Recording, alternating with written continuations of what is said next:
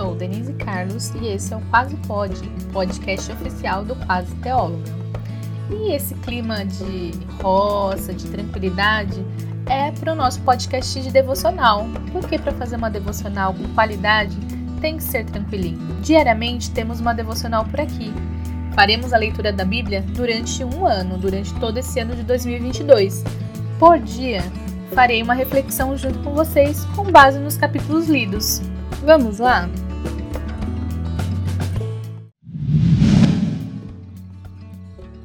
Devocional 023, Êxodo 17, 18 e 19.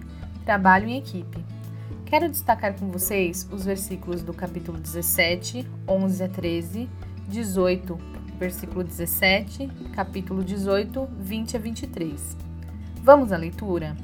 Capítulo 17, 11 a 13. Enquanto Moisés mantinha os braços erguidos, os israelitas tinham a vantagem. Quando abaixava os braços, a vantagem era dos Amalequitas. Os braços de Moisés, porém, logo se cansaram. Então Arão e Ur encontraram uma pedra para Moisés se sentar, e, um de cada lado, mantiveram as mãos dele erguidas. Assim, as mãos permaneceram firmes até o pôr do sol. Como resultado, Josué aniquilou o exército de Amaleque na batalha. Capítulo 18, versículo 17 que você está fazendo não é bom, disse o sogro de Moisés. Capítulo 18, versículos 20 a 23.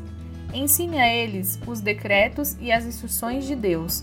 Mostre aos israelitas como devem viver e o que devem fazer.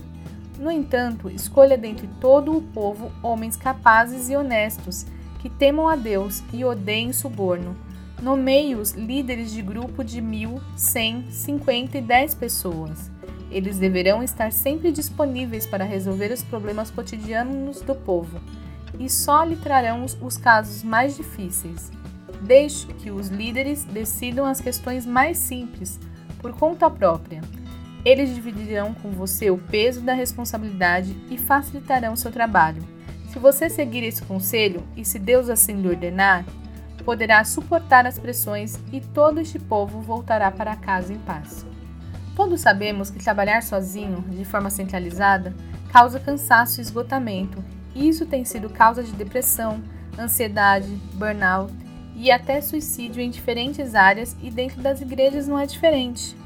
De acordo com o Instituto Schaefer, Estados Unidos, 70% dos pastores lutam contra a depressão e 71% estão esgotados física e mentalmente.